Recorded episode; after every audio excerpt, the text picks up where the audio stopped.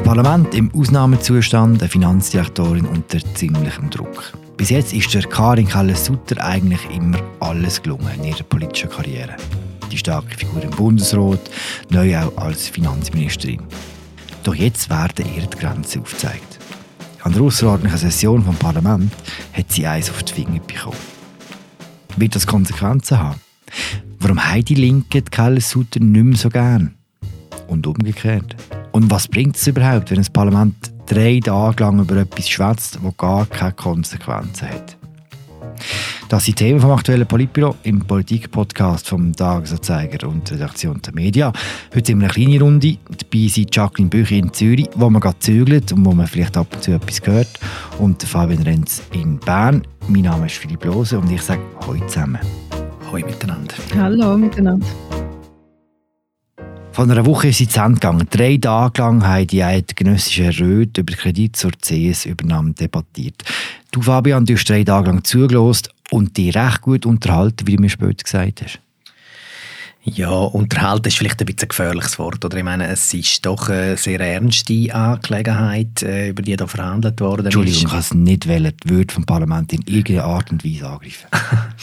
Nein, das habe ich dir selbstverständlich auch nicht unterstellen Aber ich meine doch, oder, es, es ist der grösste Kredit, über den das Parlament je beraten hat. Und auf dem Tisch sind ganz Haufen Ideen und Vorschläge für eine zukünftige Bankenregulierung gelegen. Also Sachen, die sehr wichtig werden könnten in Zukunft. Insofern, ja, ein Unterhaltungsfaktor hat es auch gehabt, wenigstens bei der Beratung im Nationalrat. Also sind auch alle Parteien ihre Schwergewichte als Rednerpult geschickt. Es sind äh, schlagfertige Debatten in Gang gekommen. Das ist eigentlich noch schön. Das gibt es längstens nicht immer ähm, im Parlament. Äh, Debatten im Ständerat, muss ich ganz ehrlich sagen, die habe ich nicht sehr unterhaltend gefunden, sondern eher mühsam. Also es ist sehr, sehr lang gegangen. Fast jeder hat irgendetwas gesagt. Es hat sich sehr oft wiederholt, was gesagt worden ist. Und ähm, ich sage es jetzt ein bisschen polemisch, die guten Ständerätinnen und Ständeräte, die halten sich sehr viel zu Gute für ihre Debattenkultur. Aber ähm, ich muss ganz äh, ehrlich sagen, ich finde, sie überschätzen sich ein bisschen, sowohl was die rhetorischen Fähigkeiten als auch was der nicht immer gar so tiefsinnige Inhalt für eine Vote betrifft. Gar nicht mal so tiefsinnig. Jacqueline, wie hast du die Aussordnungssession gefunden? Hey, ich muss da gerade Transparenz schaffen. Im Gegensatz zum Fabian bin ich nicht so näher dran gewesen. Ich bin nämlich in der Ferien und habe es darum, wie die meisten von unseren Zuhörerinnen und Leser wahrscheinlich primär über die Medien verfolgt. Und so aus der Distanz, und also ich sage das auch in, bei allem Respekt für unser Parlament und im Bewusstsein, wie, wie ernst die Angelegenheit ist, aber aus der Distanz hat mich das Ganze manchmal schon ein, ein Kasperli-Theater erinnert. Hm. So die grossen Emotionen, die kreativen Beschimpfungen, die da auch gekommen sind gegen die Bankster. Und am Schluss geht man dann einfach wieder heim und dann passiert eigentlich nichts. Ich, ich lasse mich gerne vom Gegenteil überzeugen von Fabian, der eben sehr näher dran war. Vielleicht können wir ja in diesem Podcast genau über das auch reden. Genau, können wir über Sinn und Zweck dieser Session reden? Hat die Sinn gemacht? Jetzt muss ich vielleicht zurückfragen, ist es eher eine philosophische Frage oder eher eine formal-juristische?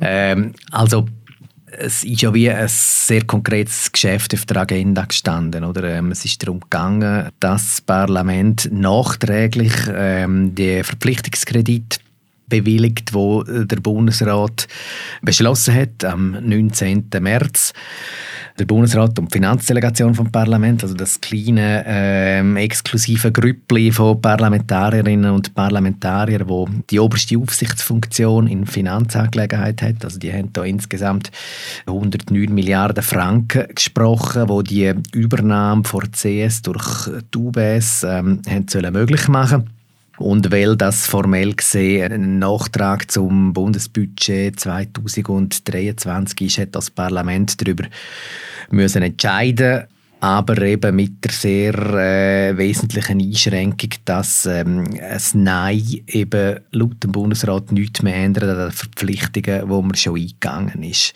So gesehen, ja, also technisch gesehen hat sie natürlich Sinn gemacht und äh, philosophisch, politisch gesehen kann man das äh, verschieden beurteilen. Meiner Meinung nach ja, Sie hat Sinn gemacht. Ähm, es ist wichtig gewesen, dass, dass, er, dass da mal eine ganz breite Debatte stattgefunden hat über das, über das Geschäft. Es ist auch nicht nur optimal, wenn, wenn immer nur der eine oder andere zufällig mal irgendetwas so in eine Kamera sagt, sondern ähm, dass mal wirklich in institutionellem Rahmen ähm, das Problem breit debattiert worden ist. Ich finde, auch wenn, ähm, da würde ich vielleicht der Jacqueline ein bisschen widersprechen, ich habe jetzt nicht einfach nur ein Kasperli-Theater gewesen, es ist, es, es ist wichtig, dass die Schweiz über das redet, dass da Flurbereinigung stattfindet, dass man, dass man sich mit dem Thema intensiv auseinandersetzt. Das hat dann ja auch in den Medien gross stattgefunden. Das mit dem Kasperli-Theater nehme ich vielleicht zurück. Das ist, Komm jetzt. nicht der passende Ausdruck.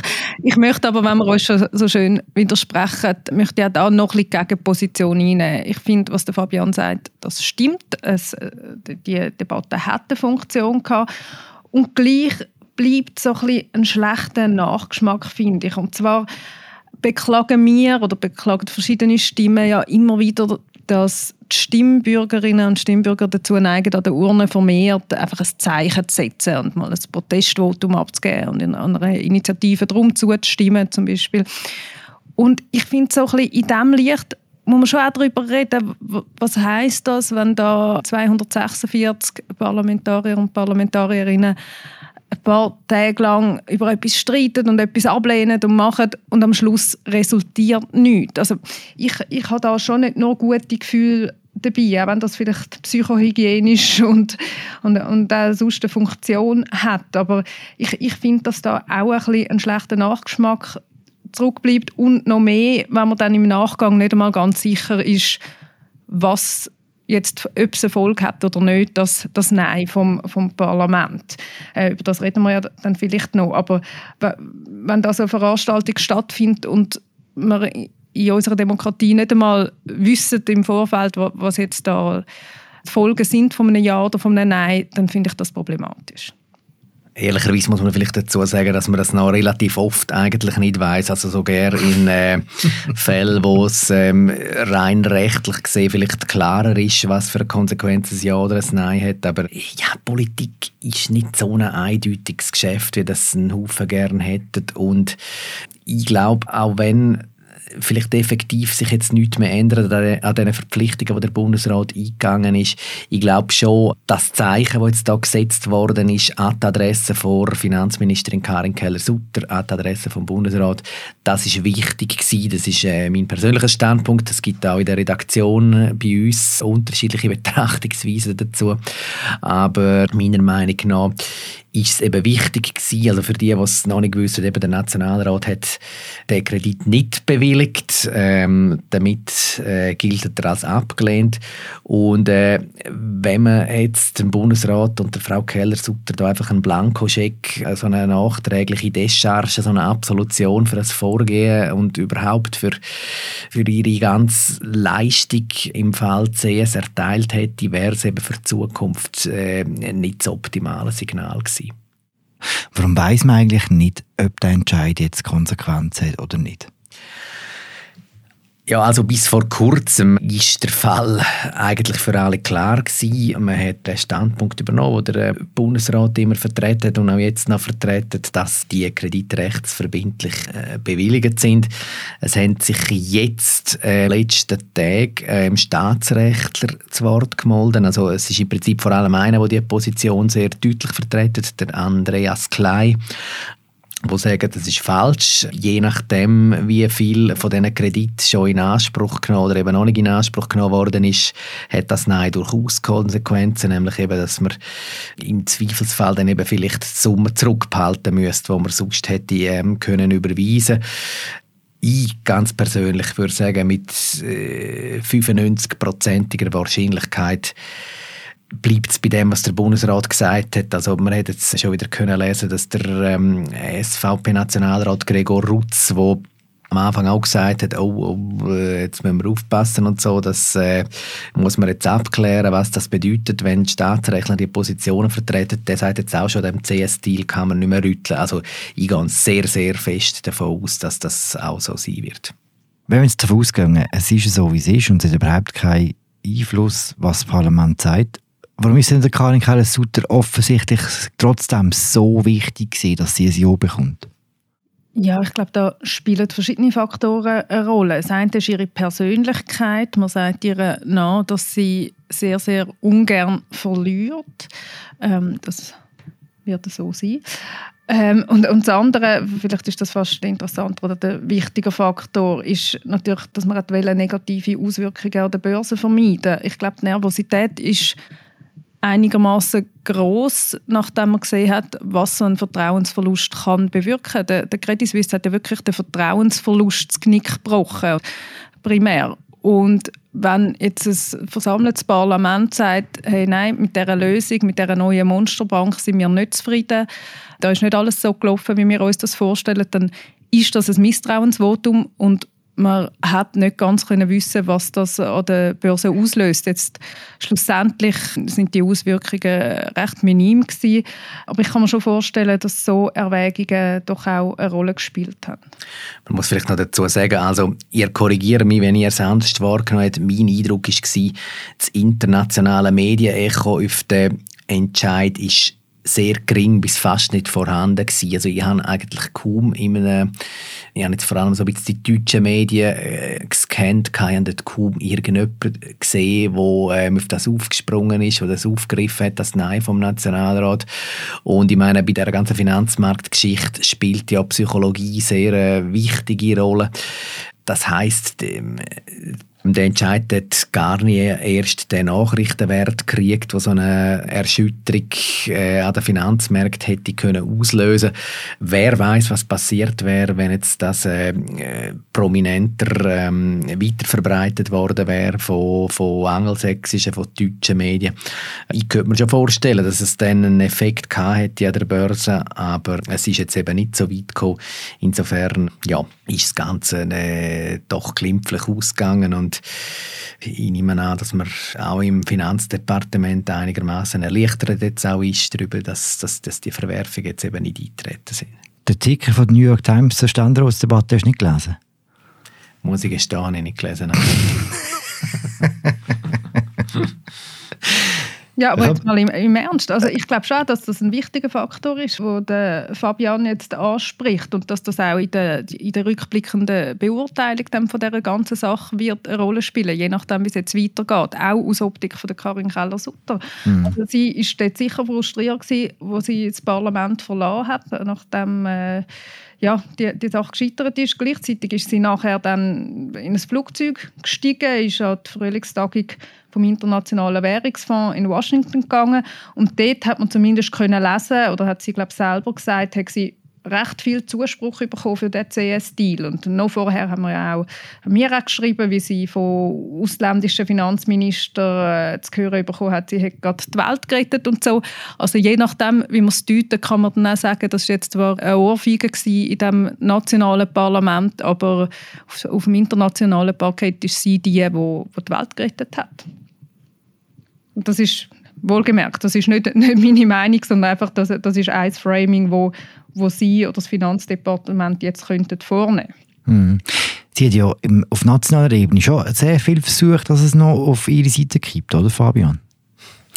Sie hat gambelt, ich glaube, man kann es so sagen, oder? Also, die Ausgangslage war ja die, gewesen, oder die Linke, die hat ihre Zustimmung zu dem Kredit so knüpft an eine Reihe von ähm, Bedingungen, also Bedingungen vor allem in dem Sinn, dass man alte Vorstöße vor SP zur Bankenregulierung auf die Traktandenliste setzt. Das hat man im Vorfeld vor der außerordentlichen Session hat man das abgelehnt gehabt und die SP hat das versucht nachträglich wieder reinzubringen. Es ist dann einfach zuletzt um bestimmte Anträge auch innerhalb von dem äh, Bundesbeschluss zu der Kreditgenehmigung gegangen und ähm, dort ist es ein bisschen das Falsche um Begriff dann ähm, zuletzt im Gang gewesen. Die Linke hat da relativ scharfe Formulierungen wählen, also verbindliche Aufträge für eine künftige strengere Regulierung und Keller-Sutter hat versucht, das abzuschwächen, also beziehungsweise äh, die abgeschwächte Variante ist dann letztlich von den bürgerlichen Fraktionen im Parlament so bewilligt worden, aber sie hat jetzt auch nicht irgendwie versucht, die Leute da, ihre Leute, ihr Lager von einer schärferen Formulierung zu überzeugen und sie hat sich dann auf mehrfache Nachfragen von SP-Parlamentarierinnen und Parlamentariern auch nicht wollen in der Ratsdebatte darauf festlegen, dass sie Regeln ausarbeitet, zum Beispiel im Bereich von der variablen Vergütungen für, für Banker, zum Regeln ausarbeiten, wo über das rausgehen, wo sie sowieso hätte müssen machen aufgrund von ähm, internationalen Verpflichtungen, also den sogenannten Basel III Verträgen. Ja, sie hat wieder aufgesetzt, dass dann äh, sich die Link äh, zufrieden gibt mit dem, was auf dem Tisch liegt, dass sie da dann quasi in letzter Minute einspurt. Das ist auch durchaus möglich gewesen. Also ich finde, das ist auch für uns Beobachter eine von der interessanteren Debatten gewesen, weil man effektiv nicht recht gewusst hat, was, wie kommt es raus, wie passiert es, wie positioniert sich die SP, wie positioniert sich die SVP in bestimmten Fragen. Ja, und also Keller-Sutter hat gespielt und sie hat verloren. Zuletzt ist die Linke eben nicht eingespurt auf, auf, auf, auf den Deal, auf das, was dort auf dem Tisch gelegen ist. Vielleicht ist eine Frage auch so ein bisschen, hätte sie überhaupt können gewinnen Es gibt Leute, die sagen Nein. Und ich finde, das ist durchaus etwas, was man sich kann überlegen kann, ob das so ist.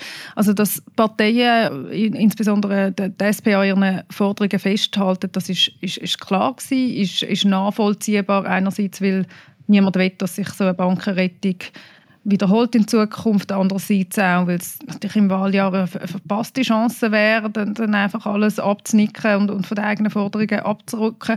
Und gleichzeitig haben wir da halt schon eine spezielle Situation, weil jetzt in, de, in dieser Frage einfach nicht nur das nationale Parlament die Regeln kann machen, sondern weil ganz vieles einfach der Logik von diesen Finanzmärkten folgt, diesen sehr internationalen Regeln und in gewissen Punkten glaube ich, einfach auch sehr, sehr schwierig ist, da im Alleingang andere andere Spielregeln aufzustellen. Also vielleicht das Beispiel Eigenkapital, das vorher schon erwähnt wurde, ist, da gibt es namhafte Ökonomen, die vorgerechnet haben, dass, dass zum Beispiel eine Eigenkapitalquote von 20 Prozent, wie sie mal im Raum gestanden ist oder wie sie auch Mitte-Präsident Gerhard Pfister ins Spiel gebracht hat, dass die schlicht nicht realisierbar wäre, aufgrund von verschiedenen Gründen. Und interessant ist ja noch, dass sich äh, Jacqueline Badran, SP-Nationalrätin, in einer Kolumne recht ähnlich geäußert hat. Und sie steht jetzt nicht gerade im Verdacht, dass sie Banken irgendwie schonen oder etwas.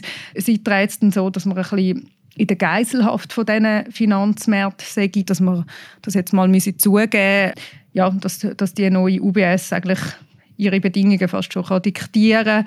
Und ich, ich glaube schon, dass solche Sachzwänge wahrscheinlich auch eine Rolle gespielt haben im Verhalten von Karin Keller-Sutter.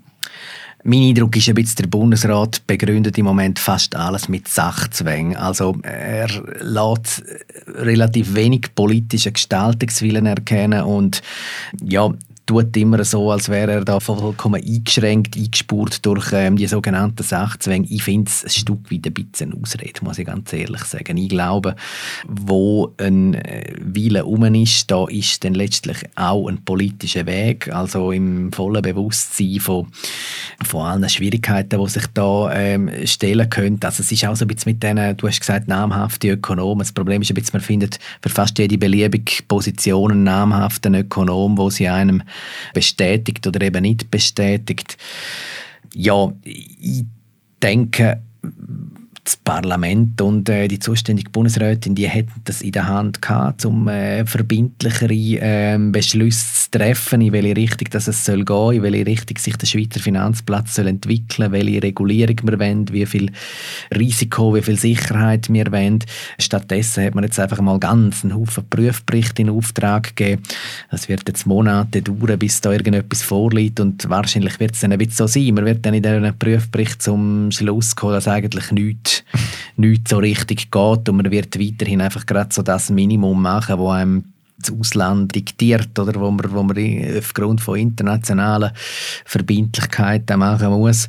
Äh, muss gestehen, ich persönlich habe nicht das allerbeste Gefühl dabei, aber also das Argument mit den Sachzwängen, ja, ich weiß nicht. Also natürlich gibt es Sachzwänge, aber es ist dann halt auch oftmals einfach ein, ein Mittel, ein rhetorisches Mittel zum Kaschieren, dass man halt, dass man halt nicht mehr machen will.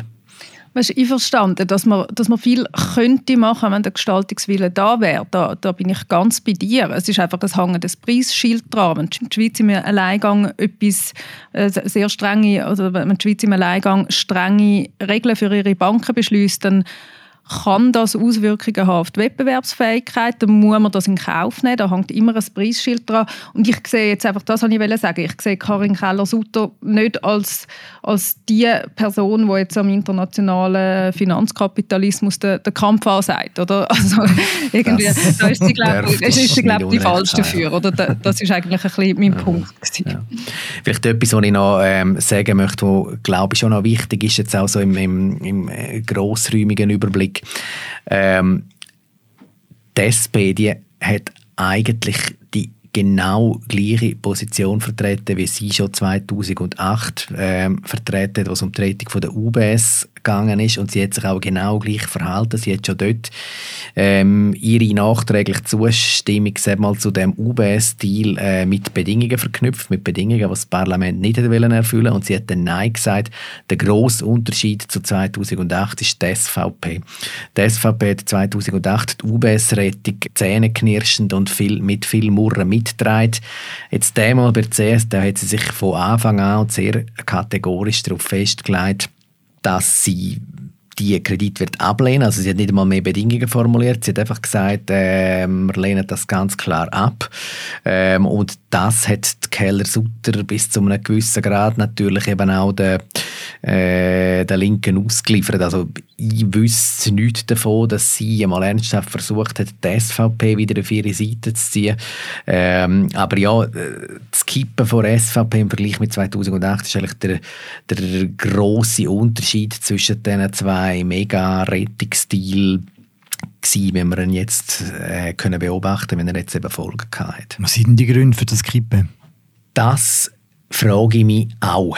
Also, ähm, mein Verdacht, und ich muss dazu wirklich sagen, Verdacht, ich habe dazu ähm, nicht irgendwelche ähm, Recherchen tätigt oder so. Mein Verdacht ist, dass die SVP ein Stück weit auch ein bisschen surft auf dem Zeitgeist. Also sie ähm, haben ähm, realisiert, dass die Grossbanken bei ihrer eigenen Klientel, bei der Basis jetzt auch nicht über die Maßen populär sind es hat vielleicht auch 2008 noch so eine gewisse ähm, Nähe zwischen der Partei und der damaligen UBS-Kader bestanden. Also der äh, langjährige ähm, UBS-Oberboss Marcel Ospel, der hat kein grossen Hehl aus seiner äh, Sympathie äh, für die SVP gemacht. Er ist zu der Zeit in Charge gewesen. Vielleicht hat das auch eine Rolle gespielt. Äh, jetzt zur CS gibt es so eine Nähe nicht, so viel ich weiß. Also zwischen der SVP-Spitze und der CS-Spitze, da ist nicht irgendeine äh, Bindung um. Also da sind vielleicht auch ähm, Loyalitäten nicht mehr vorhanden, die früher eine gewisse Rolle gespielt haben. Ähm, kann die Frage nicht wirklich beantworten. Ich vermute, es hat aber ähm, einiges damit zu tun, dass die SVP halt immer auch ein sehr gutes Gespür für, für Stimmungen hat und ähm, ja, jetzt äh, die Stimmung in der SVP-Basis, wie gesagt, die ist nicht zugunsten von diesen von diesen Grossbanker. Ich denke, dass es eine wichtige Rolle gespielt hat. Interessant wäre ja, wenn man sich vorstellt, der Ueli Maurer wäre immer noch Finanzminister, wie sich dann die SVP verhalten hat. Was mich zur Frage bringt, über Verantwortlichkeiten haben wir während dieser außerordentlichen Session wenig geredet. Wie groß ist die Verantwortung von einer Finanzministerin Karin Keller-Sutter und wie groß ist die Verantwortung von einem Finanzminister Ueli Maurer, ihrem Vorgänger, an diesem ganzen Debakel? Ja, ich möchte auch noch ein bisschen zurückhaltend sein, weil wir vieles noch nicht wissen. Ähm, ich persönlich habe auch nicht zu dem Thema recherchiert. Es, es, es wird allenfalls dann einen Puck geben, wo, wo vieles wird als, als Licht bringen. Aber was wir wissen, ist, der Uli Maurer ist Finanzminister bis Ende letzten Jahres. Es hat schon vorher viele Anzeichen gehabt, dass es, dass es nicht gut läuft bei der CS, um es mal äh, sehr zurückhaltend ausdrücken. Und man hat jetzt auch in verschiedenen Recherchen können lesen, dass der Uli Maurer im letzten Herbst ähm, das erkannt hat, dass er mehrfach mit dem SNB-Präsident Thomas Jordan und auch mit der FINMA-Präsidentin Marlene Amstadt sich getroffen hat, dass man dort über verschiedene Szenarien geredet hat, bis hin zum Ende der CS. Allerdings, und das ist ja der springende Punkt, soll er seine Bundesratskollegen nur ganz vage über diese Szenarien informiert haben. Und das ist natürlich ein, ein grosses Versäumnis, wenn das so ist und, und, und fast noch brisanter. Offenbar hat er das aus Angst vor Indiskretionen gemacht, dass er zwar irgendwelche Papiere verteilt, aber dann auch wieder eingezogen hat und so, weil er Angst gehabt hat, ähm, wenn da etwas nach außen dringt, dann, dann setzt so ein Bankrun ein, wie es ja schlussendlich passiert ist. Und da finde ich schon, kommen verschiedene Sachen zusammen, die uns zu denken geben und wo man sicher sehr genau noch muss anschauen in Zukunft. Ich kann das äh, so ähm, eigentlich äh, unterschreiben, wie es Jacqueline zusammengefasst hat. Ich finde es einfach schon auch wichtig, dass man den Blick auch ähm, für das große Ganze nicht verliert. Also hauptverantwortlich für das, was passiert ist, das sind ganz klar die Verantwortlichen bei der CS, ähm, äh, der Verwaltungsrat ähm, und Geschäftsleitung von Credit Suisse. Ich meine, das sind die Hauptschuldigen. Das äh, ist für mich völlig außer Frage. Und ähm, Konstellationen an den Finanzmärkten, die ähm, Top-Banker überfordert. Ich glaube, man kann fast nicht erwarten, dass, äh, dass dann irgendwie der Bundesrat und die Verwaltung ähm, sollen souveräner so eine Situation handhaben, wo ähm, die Vollprofis, die ja 24 Stunden am Tag nichts anderes machen, als sich äh, da damit zu beschäftigen. Also, dass das äh, Bundesrat und Verwaltung sollen besser äh, handhaben können und da irgendwelche Zauberlösungen aus dem, aus dem Ärmel rausschütteln, wo auf die die anderen nicht kommen. Oder? Ich denke, wenn wir über Verantwortlichkeit Seite redet, muss man schon ähm, halt auch weiter zurückblenden und ähm, äh, auch auf die Rolle vom Parlament ähm, zu reden gekommen. Also mit das Hauptproblem finde ich noch immer, dass wir nach 2008 ähm, äh, Regelung für systemrelevante Grossbanken ähm, erlassen haben, also die berühmt-berüchtigten Too-Big-to-Fail-Regeln, die jetzt einfach nicht funktioniert haben in dem Fall CS. Also die, der einzige Zweck von der Gesetzgebung war, um so einen Fall zu verhindern, äh, beziehungsweise wenn er eintritt, um ihn dann eben äh, sauber abwickeln, ohne Notfallübungen, wie wir sie jetzt gesehen haben. Und ähm, man hat die Regel jetzt nicht angewendet. Also Frau Keller-Sutter behauptet, man hätte sie nicht können anwenden, ohne dass das äh, schwerwiegende Verwerfungen auf den internationalen Märkten ähm, und halt auch für die Schweizer Volkswirtschaft nach sich gezogen hat. Das tut mir, dass das ist eigentlich ähm, das ganz große Versäumnis vor, vor Politik und da sind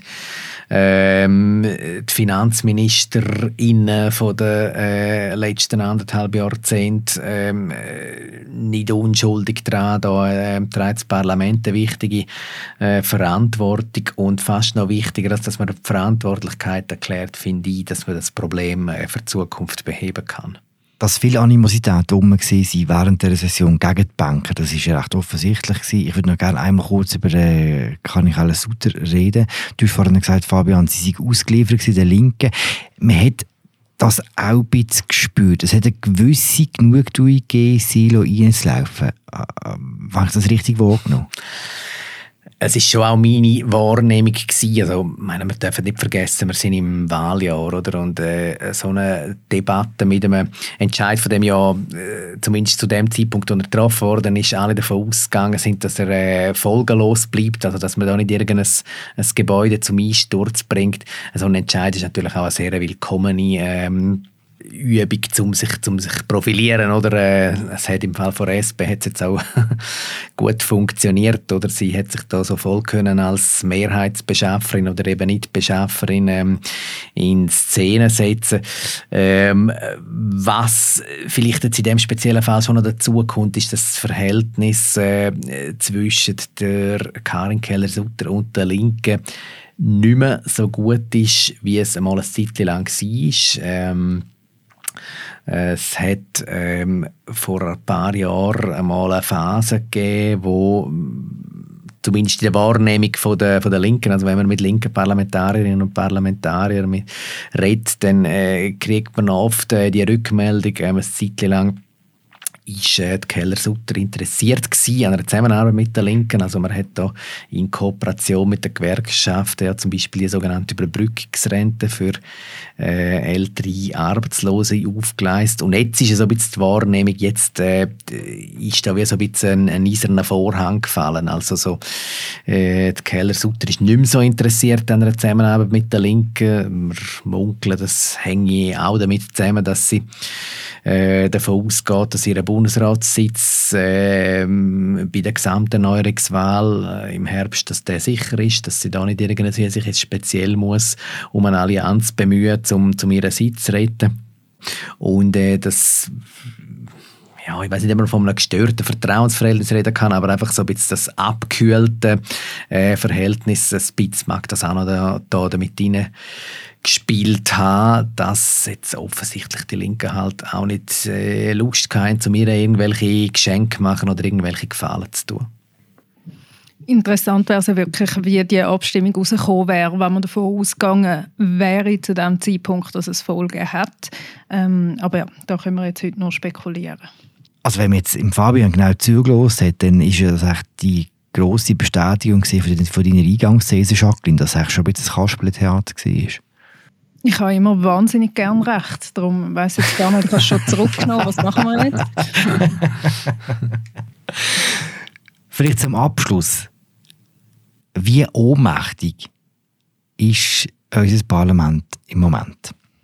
Ganz grundsätzlich gesprochen. Ich glaube, man sieht nicht zum ersten Mal, dass es für unser Parlament in einer zunehmend globalisierten Welt äh, schwieriger wird, einfach so zu walten und zu schalten, wie es will und, und Spielregeln aufzustellen. Ich komme jetzt nochmal mit diesen blöden Sachzwängen, die wir vorher schon darüber geredet haben. Ich finde das auch unbefriedigend und glaube auch, dass es manchmal anders geht. Aber in der Praxis gibt es immer mehr Regelwerke, wo, wo das Parlament in einer Art einschränkt. Ich glaube, das ist etwas, was manchmal so ein bisschen zu so einem Ohnmachtsgefühl führt. Und das Zweite ist halt ähm, die Notrechtsdebatte, die jetzt auch nochmal in Gang gekommen ist mit der ganzen Credit Suisse-Übernahme, ähm, dass in den letzten Jahren mehr Notrecht angewendet wurde, ist, dass dort äh, das Parlament äh, ja, per Definition weniger zu sagen hat oder später erst befragt wird.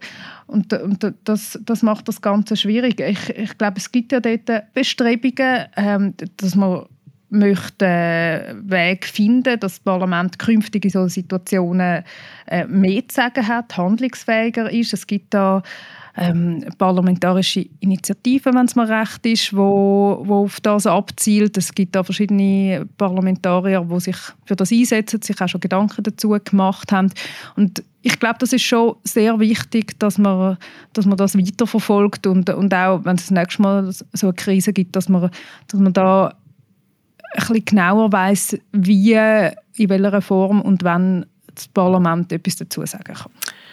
Ich glaube übrigens, Philipp, also die Frage, äh, wie ohnmächtig ist unser Parlament und ähm, äh, warum ist es das? Ich glaube, über diese Frage müssten wir wie ähm, mal ein separates Politbüro machen, weil sie berührt so viele Ebenen von mir aus gesehen. Also das eine hat jetzt Jacqueline angesprochen, oder es ist so ähm, die Frage von Globalisierung von diesen ähm, internationalen Verstrickungen, Sachzwängen. Ich brauche jetzt das äh, Wort auch. Du hast mich überzeugt, Jacqueline. Ähm, äh, das ist ein Aspekt. Dann haben wir die Frage, ähm, wie handlungsfähig ist es, ist, ist es Milizparlament, also Leute, die ähm, nebst ihrer parlamentarischen Arbeit noch, noch ganz viele andere Sachen machen. Es, es, es tangiert die Frage, äh, wie, was kann ein Parlament eigentlich in einer Verwaltung, äh, also so einem riesigen Apparat, wo immer ganz vieles vorspurt und einen riesigen Wissensvorsprung auch hat, was kann es dem überhaupt entgegensetzen. Und dann haben wir noch die spe sehr spezifische, sehr spezielle Konstellation jetzt in dieser äh, Legislatur, wo einfach eine Krise die andere äh, gejagt hat und der Entscheid halt in einer so ähm, schnellen Kadenz und in einer so kurzer Frist müssen getroffen werden, dass ähm, das Parlament einfach wie ein träger Dampfer ähm, war, um da überhaupt irgendwelche, ähm, irgendwelche irgendwelche äh, Steuerungen vorzunehmen. Also ich glaube wirklich, dass das, das äh, tangiert ein sehr äh, grundlegendes äh, demokratiepolitisches Problem und ähm, wie man so schön oder auch nicht schön sagt, das würde jetzt da effektiv den Rahmen sprengen, wenn wir da eine abschließende Antwort geben. In diesem Fall schauen wir doch sonst einmal drauf im Politbüro auf das grosse Thema. Fabian Renz in Bern und Jacqueline Büchi in Zürich, danke, dass ihr mitgeschwätzt habt. Äh, das war es mit der aktuellen Folge, würde ich sagen. Wir hören uns in zwei Wochen wieder. Äh, die ganze Berichterstattung zur Außerordnungssession, auch diverse Apropos, die wir gemacht haben, wir verlinken. Und mir bleibt nichts anderes übrig als zu sagen, ciao zusammen. Ciao miteinander. Ciao miteinander.